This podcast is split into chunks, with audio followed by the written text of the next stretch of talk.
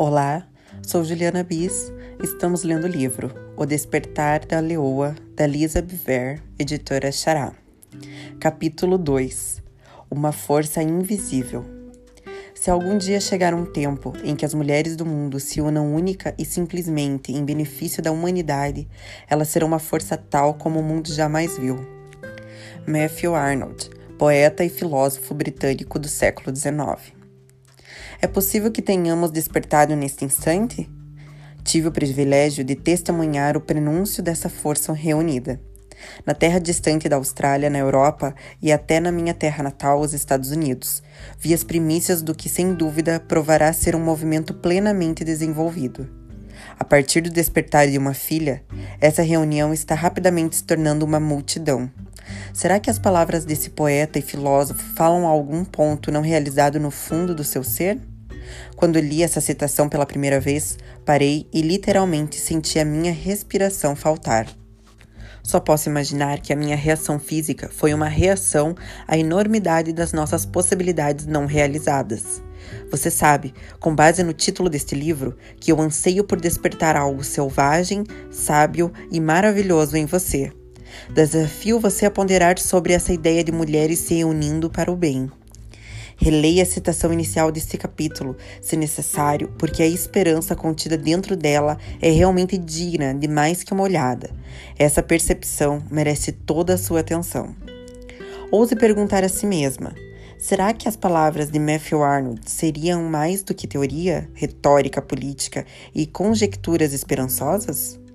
Seria a percepção dele providencial, permissiva ou até profética? Será que ele olhou para o futuro a partir de sua perspectiva distante na época e viu as filhas do nosso tempo e nos encorajou a nos unirmos agora? Será que ele sabia que essa união não aconteceria, não poderia acontecer nos dias deles, mas esperou que acontecesse no nosso? Será que ele entendeu o quanto a necessidade dos nossos dias seria grande? Será que ele viu você e eu neste momento? Creio que as respostas mais verdadeiras a essa pergunta estão guardadas no mais fundo, no mais profundo de cada mulher. E elas serão melhor respondidas não com palavras, mas pela maneira como cada mulher escolhe viver. Nosso potencial de exercer um papel nessa resposta das mulheres será conhecido pela maneira como respondermos ao nosso espaço no tempo. Nossas escolhas serão reveladas também na forma como decidimos posicionar os nossos filhos e filhas para que eles, do mesmo modo, escolham bem. Será que as mulheres do nosso tempo se erguerão acima de, das muitas imagens culturais e religiosas conflitantes e limitadoras e dos preconceitos resultantes contra a mulher em todo o mundo? Será que as nossas corajosas irmãs de outras nações avançarão, mesmo com a ausência de encorajamento de muitos setores? Será que nós, no mundo ocidental, nos desviaríamos das distrações frívolas e, e focaremos a nossa atenção em causas nobres e dignas? Será que vamos substituir o ruído e os argumentos conflitantes que dizem que a nossa contribuição não é necessária nem inspirada por Deus? Será que vamos entender a gravidade e a urgência do nosso tempo e deixar de lado as nossas diferenças e opiniões doutrinárias, a fim de nos alistarmos nas fileiras? Será que o vácuo entre as gerações irá se fechar à medida que unirmos os nossos corações e as mãos? Será que chegaremos à unidade da fé? Será que essa fé unificada se expressa simplesmente como um conjunto de crenças? Essa unidade será forçada ou vibrante? Poderia essa fé compartilhada ser avivada por meio de obras e nos revelar como mordomos de algo ao mesmo tempo evidente, irresistível, feroz e substancial? Será que a nossa união ilustrará abertamente tudo o que ousamos esperar e será uma declaração viva de tudo que verdadeiramente cremos? Poderia essa fé se estender por, por, meio do serviço e da doação não egoísta, em vez de se voltar para dentro para apenas receber? Oro para que seja assim, porque só então veremos nosso mundo ampliado e a vida de outros impactada pela nossa expansão. Sim, entendo que tudo que peço e espero está bem distante neste momento, mas não alcançaríamos sem esse esforço. Não basta olhar unicamente para onde estamos. Se quisermos nos estender, precisamos olhar para trás, olhar em volta e olhar para frente. Olhando para trás, para os anos 1800, vemos um tempo em que as mulheres tinham pouca ou nenhuma voz. Olhando ao redor, percebemos a importância da nossa voz. Olhando para frente, sabemos que precisamos construir nossas palavras e vidas de tal maneira que edifiquemos o futuro com sabedoria. É hora de ampliar a maneira como vemos e de interagir com muitas áreas da vida. Essa dinâmica de expansão acontece quando a tensão, a flexão ou a pressão é acrescentada a um grupo muscular. A habilidade de expandir pode gerar aumento de flexibilidade e impedir uma lesão. Minha esperança é acrescentar alguma expansão à sua vida apresentando a leoa a você. Quero que ela expanda a maneira como você se vê, como vê sua feminilidade, sua beleza, sua força, seu propósito, seu casamento, seu mundo e Deus. Permita que a leoa desafie suas interações com os demais e desenvolva seus relacionamentos com os homens, com os amigos e com a família. Até a leoa sabe que precisa se esticar antes de tentar um ataque. Diante de nós é, está a atenção tanto da vida pessoal quanto das necessidades do mundo. Para abranger essa vasta esfera, precisaríamos de uma visão que envolva as duas coisas: a vontade com a força, descansada com o poder. Antes de prosseguir, quero discutir com você uma pergunta que surgiu após a visão. Perguntei-me: porque a figura de uma leoa deitada confortavelmente estaria sobre uma passagem bíblica que retrata o povo de Deus envolvido em uma violência tão intensa? À medida que o tempo foi passando, refleti sobre a visão e a respeito de todos os pensamentos que ela despertou e ainda desperta dentro de mim. Eis algumas coisas que captei. Deus não me mostrou uma leoa e depois esperou que eu respondesse a ela com passividade ou medo. Ao contrário, a imagem expôs contra e contradisse a minha perspectiva limitada e temerosa. Na verdade, essa leoa foi um instrumento que abriu os meus olhos para uma visão maior e ampliou o meu raio de ação. Ao viajar para países diferentes, vi estátuas magníficas. Dinamarca, Roma, Londres e Paris possuem monumentos que prestam tributos a feitos incríveis e celebram conquistas passadas e momentos de libertação histórica. Fotografei essas obras de arte e me maravilhei ao ver como a elegância e a beleza eterna que elas refletem ainda falam conosco. Mas a leoa da minha visão não era uma estátua, e sim uma revelação. As revelações trazem em si elementos de exposição e surpresa. A leoa certamente me surpreendeu e me expôs enquanto eu estava diante dela, grávida e tremendo em meu pijama. Embora ela não tivesse se movido, estava mais viva do que eu. Ao constatar sua beleza e força, percebi o que eu havia perdido. Por causa do medo, eu havia perdido força, vida e beleza.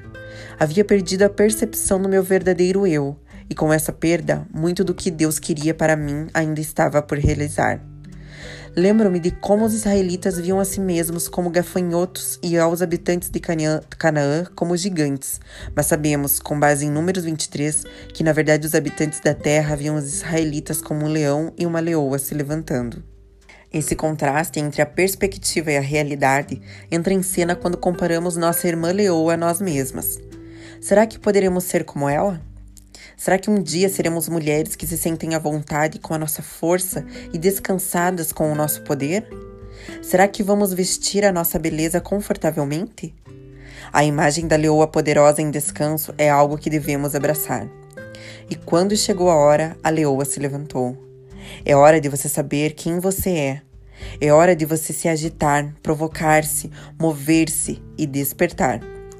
Descobri que essa dinâmica de estar à vontade com a força e descansada com o poder é uma imagem muito eficaz e bela de uma mulher de Deus.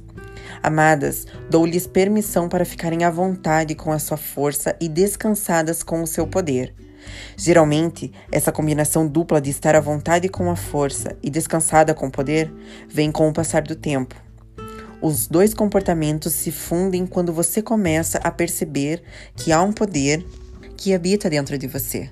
Assim como a justiça é um estado no qual descansamos, há uma dimensão na qual a força também é um abrigo. Descobrimos o descanso quando paramos de nos esforçar. Se querem salvação, voltem para mim e parem com esses esforços inúteis para se salvar. Sua força virá depois que se acalmarem, em completa dependência do meu poder. Isaías 30, 15. Aí está, não posso imaginar uma maneira melhor de dizer isso. Acalme-se, dependa do Senhor e a sua força virá. Quando paramos de lutar em nossa própria capacidade, a nossa verdadeira força é revelada. Deus não está retendo a força de você, ele a está concedendo.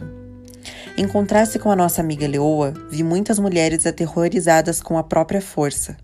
Elas recuam de medo quando ideias, perguntas ou paixões surgem espontaneamente dentro delas. Mas a força não deve ser temida, ao contrário, ela deve ser abraçada. Não cometa o erro de imaginar que a mansidão é fraqueza. Ela é a força abrandada ou o poder sob controle. Moisés foi chamado de manso e humilde, mas ele ainda assim foi um líder poderoso e uma força a ser considerada pelos inimigos. Tenho de me perguntar se ele era assim porque ele havia encontrado exatamente aquele que respaldava cada uma de suas palavras. Ter uma consciência do bem e do mal, mas isolada de Deus, só nos deixa oprimidos em nossa nudez humana e clamando por uma resposta divina. Despertar a dimensão do bem fora de Deus nos limita. Os problemas do nosso mundo presente são tão incrivelmente vastos que precisam de respostas ilimitadas. Como Moisés, precisamos de uma revelação da bondade de Deus para acalmar a terra que treme debaixo dos nossos pés. Portanto, amada, você vai ousar acreditar que pode ser parte dessa revelação do bem, e então se reunir com outras mulheres e criar uma estratégia pa para que a bondade de Deus seja vista através de nós? Virtuosa e capaz.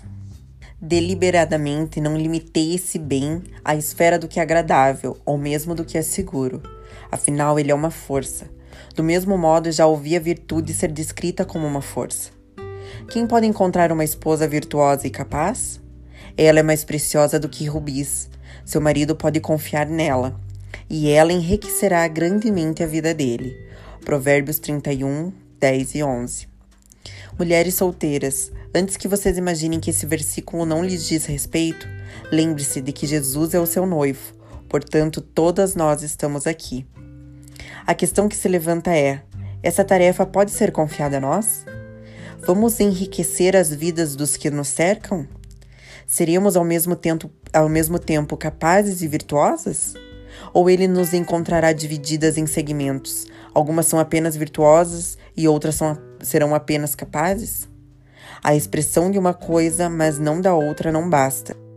Precisamos de uma união honrosa de mulheres virtuosas que sejam muito capazes. Do que precisamos ser capazes? A resposta é muito simples de toda e qualquer coisa. Precisaremos ser filhas capazes de tudo o que for necessário. Ao longo da última década, conheci muitas mulheres incríveis que encorajavam outras a entender do que elas são capazes. Por causa da crescente consciência da necessidade, as mulheres estão deliberadamente concentrando suas forças em buscar conhecimento educacional e desenvolver áreas específicas de talentos para terem uma resposta capaz. Elas são brilhantes o suficiente para fazer perguntas a partir de uma perspectiva iluminada de percepção e relevância. Elas aprenderam a buscar as qualidades necessárias para que possam crescer e se tornar tudo o que realmente são. Essas mulheres são talentosas e cheias de dons, são destemidas, porém sabem honrar, estão conectadas, porém têm autocontrole, estão presentes, mas alcançam longe, são compassivas, mas ferozes. São puras, mas não ingênuas. São fortes e gentis, simples, porém altamente estratégicas. Se nossos planos e programas não traduzem as necessidades da Terra e de seus habitantes e não os afetam, então não passam de teorias. Programas precisam adquirir vida. Eles só funcionam se pudermos dar voz, mãos e pés a eles. Nosso mundo conheceu o impacto de muitas forças. Ao longo dos séculos, nossa Terra tem sido assolada por forças da natureza como furacões, tsunamis e monções. A concha da Terra tem sido dividida e seus fundamentos abalados por terremotos. Forças armadas têm se reunido por motivos e propósitos tanto nobres como tuvis. Coalizões de forças armadas têm se reunido em campos de batalha e deixado destruição em seu rastro. Mas e se houve uma força que não se deleitasse em seu poder de intimidar, ameaçar ou destruir? Os membros dessa força teriam papéis estratégicos e únicos, alguns visíveis, outros invisíveis, mas todos eles valiosos. E se essa força fosse ao mesmo tempo altruísta em sua motivação e simplista em seu objetivo? Como ela seria? Alexandre o Grande disse: Não tenho medo de um exército de leões liderados por uma ovelha. Tenho medo, medo de um exército de ovelhas lideradas por um leão. Que imagem incrível de nós! Somos um exército de ovelhas lideradas por um leão. Por seguirmos o leão, não devemos guerrear como tímidas ovelhas. Somos mansa na maneira como seguimos e ferozes na maneira como lutamos. Desse modo, o manso e o feroz se encontram e se sentem confortáveis. Se estudarmos o curso natural e a história das forças humanas, comprovaremos a existência de um padrão. Primeiro há uma subida ao poder, depois uma corrupção de força, seguida de uma perda de poder e de um colapso interior. Mas e se houver outro modelo? E se houver uma força não formada, porém inexprimível? Estou digitando este livro em uma fonte muito maior do que aquela que ele será impresso, porque está ficando mais difícil para mim ver o que é pequeno e está perto. Porém, minha visão do que é grande e distante aumentou imensuravelmente. À distância, vejo duas imagens conflitantes, grandes problemas e uma vitória magnífica. Nas praias próximas e distantes, vejo opressão profunda e tenebrosa, mas também vejo um surgimento glorioso. Vejo a maldade brutal e a injustiça global expostas e vencidas em muitas frentes por um encontro com a luz inescapável de Deus e, que, e com sua justiça inexpugnável.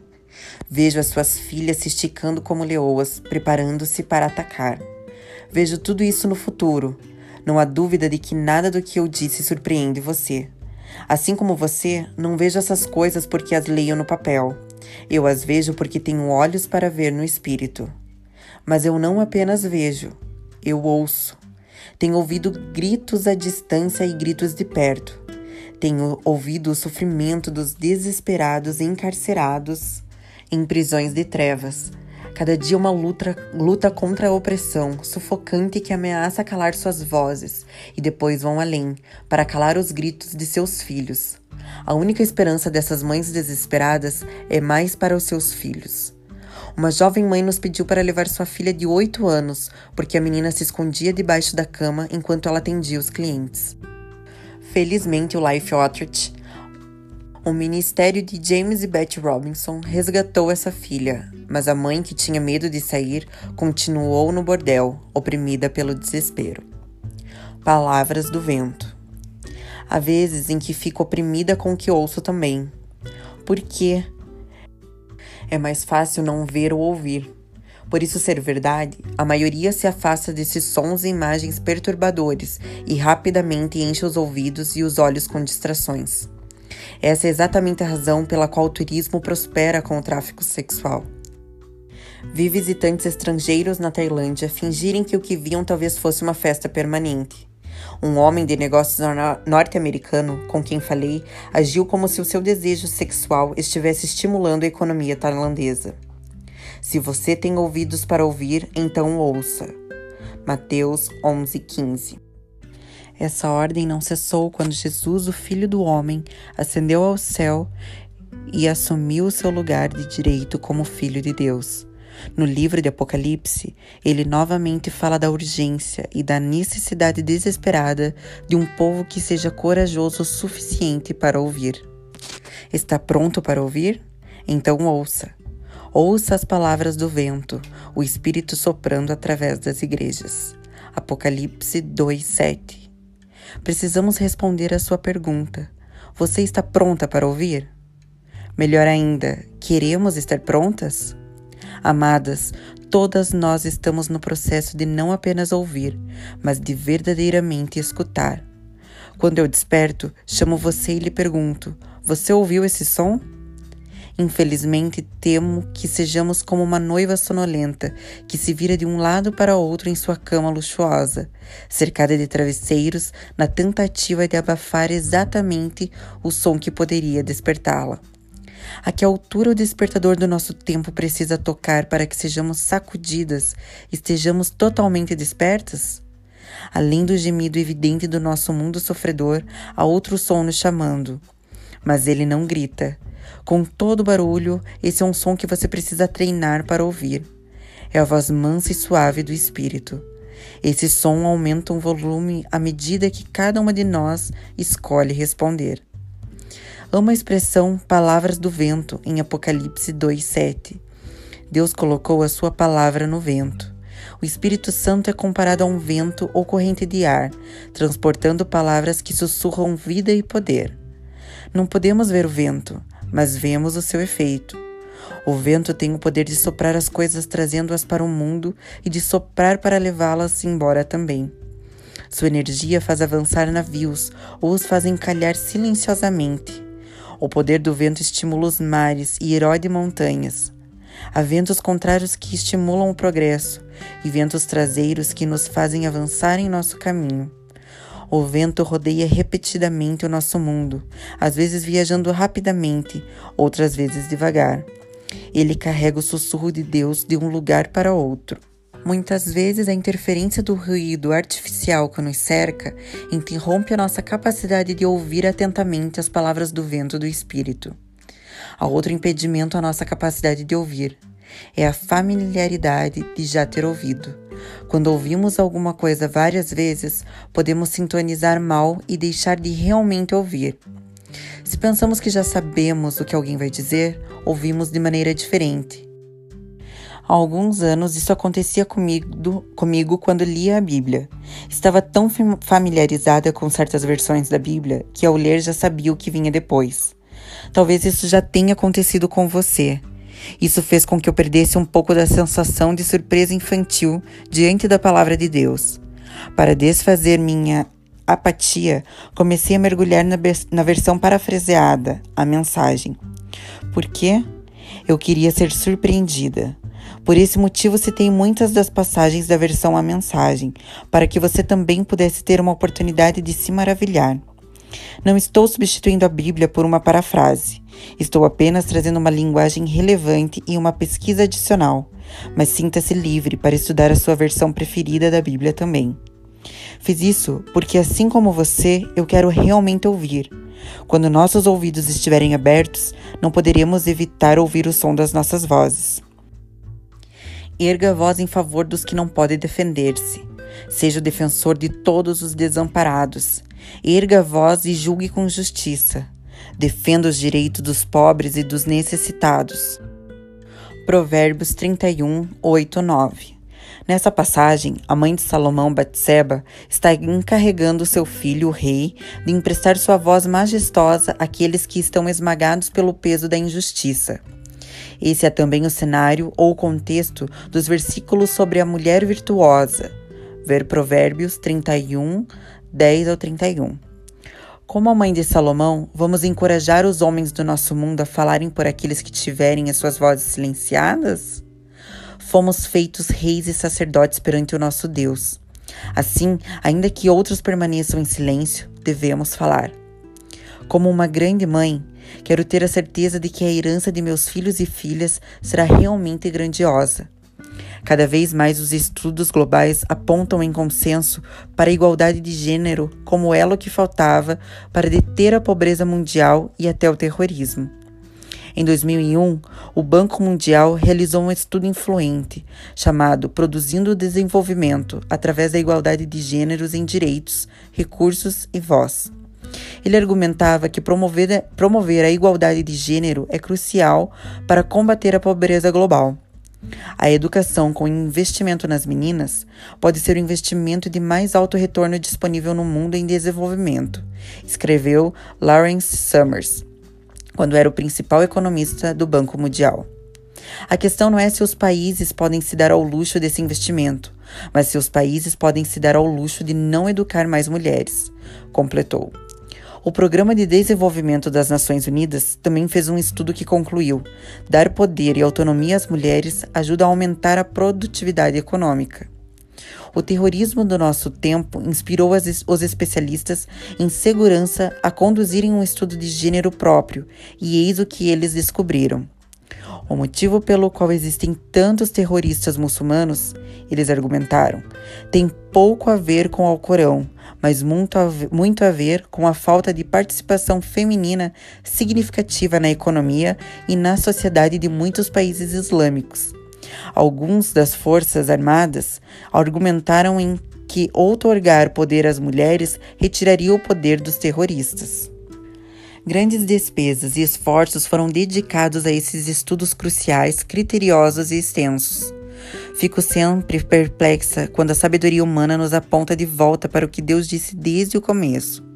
Muito antes de haver um problema mundial, houve uma resposta mundial: a mulher. Não é bom que o homem esteja, esteja só. Farei para ele alguém que o auxilie e lhe corresponda. Gênesis 2, 18.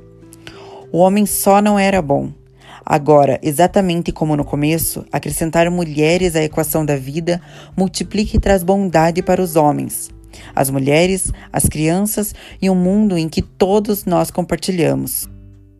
Uma vida isolada convida o que não é bom a entrar. Os seres humanos foram criados para ter conexões uns com os outros. Ainda assim, alianças exclusivas de homens parecem uma receita para o desastre em potencial. Podemos concluir, a partir das percepções de Gênesis e dos estudos atuais, que as culturas dominantes voltadas para o homem não são saudáveis em muitos aspectos. Você não foi criada para ser subserviente, você é uma coerdeira. As mulheres são respostas de Deus. Somar a voz das mulheres aumenta a oportunidade educacional para todas as crianças, estimula a economia e aparentemente diminui o risco de terrorismo. Mas é como é essa resposta da mulher? Quando descobri e celebrei minha criação feminina, percebi que eu não era uma segunda ideia. Como filha, esposa e mãe, eu era uma resposta. Se eu era uma resposta, então era lógico que as irmãs que cercavam a minha vida fossem respostas também. Não somos cidadãs secundárias aos olhos de Deus. Você, amada, tem o potencial para ser uma solução viva e que respira para os problemas humanos.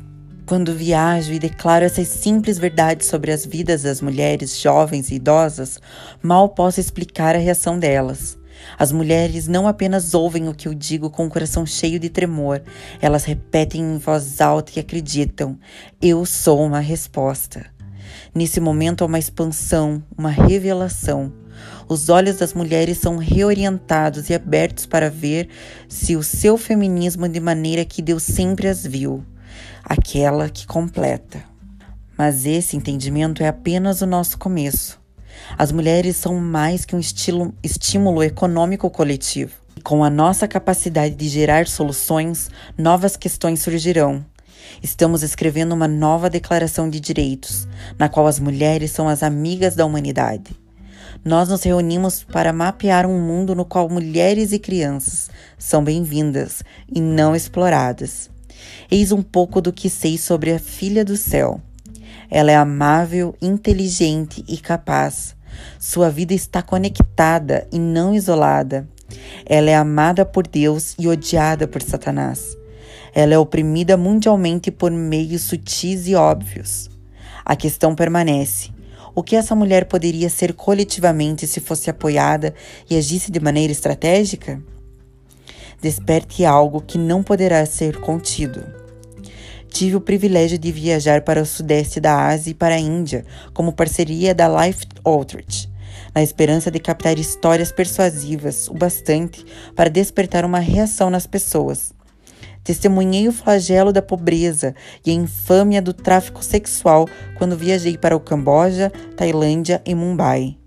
Também vi a esperança e a promessa de restauração, enquanto as pessoas respondiam com generosidade e as organizações começavam a trabalhar juntas. Em toda parte há uma necessidade desesperada de cooperação e resposta. Eu estava na Ucrânia tomando café da manhã com uma amiga quando uma jovem estonteante entrou no restaurante. Isso não é raro em uma nação reconhecida por suas belas mulheres. Mas aquela estava acompanhada de um homem que parecia estar na casa dos 60 anos. Vestida com saltos altos e calças sensuais, ela não podia ter mais do que 18 anos de idade. Eles estavam sentados em uma mesa bem ao nosso lado. Observei enquanto o homem mais velho devorava sua comida e ela tomava uns goles de café preto, olhando sem expressão pela janela. Os homens mais jovens que estavam no local suspiravam, riam baixo e apontavam para ela. Não demorou muito até que outro homem que tinha duas vezes a idade dela juntou-se a eles na mesa. Eu quis chorar. A garota parecia tão solitária, tão perdida.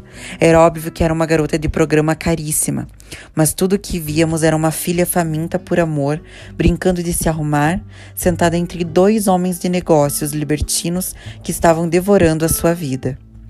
Conversei diretamente com algumas de nossas irmãs que foram traficadas. Sim, é isso que elas são, nossas irmãs. Elas não são prostitutas por escolha, são vítimas e corajosas sobreviventes.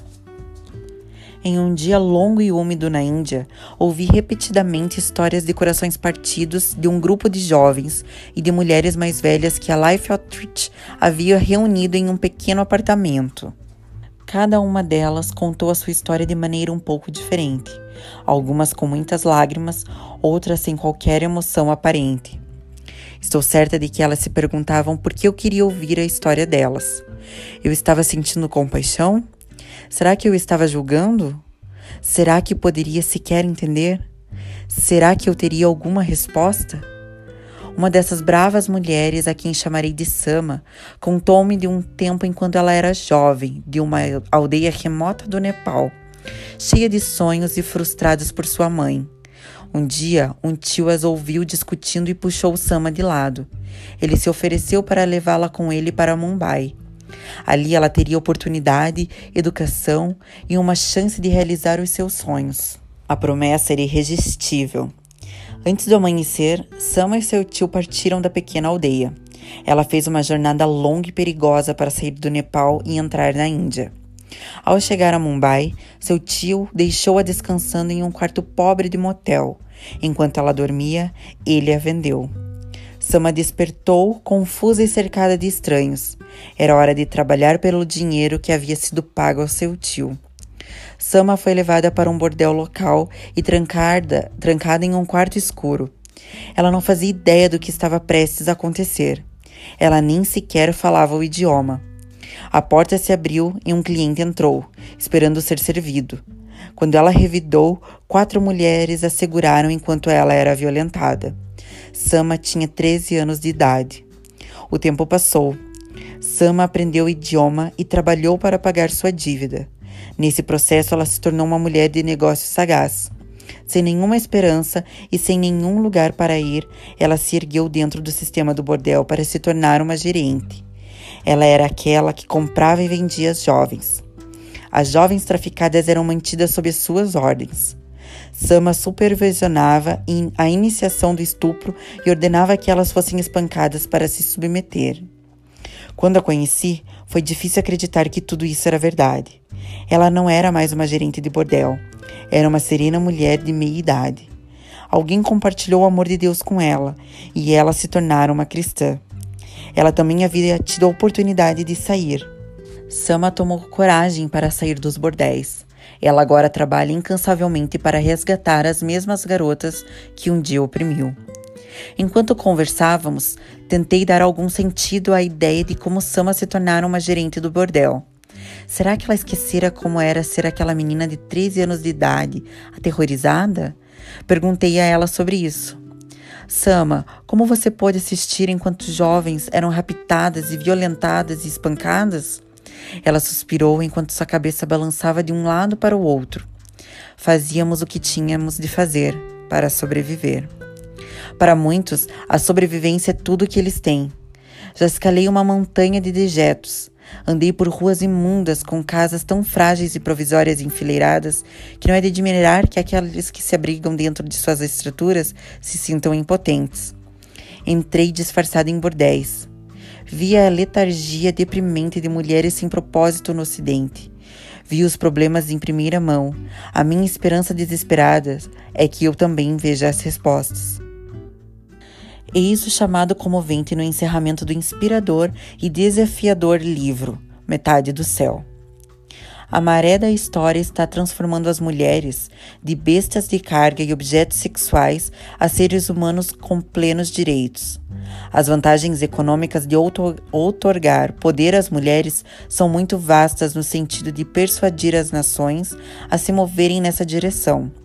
Não demorará muito para considerarmos o tráfico sexual, as matanças por honra e os ataques com ácido tão incompreensíveis quanto o ato de enfaixar os pés das meninas para que elas não cresçam.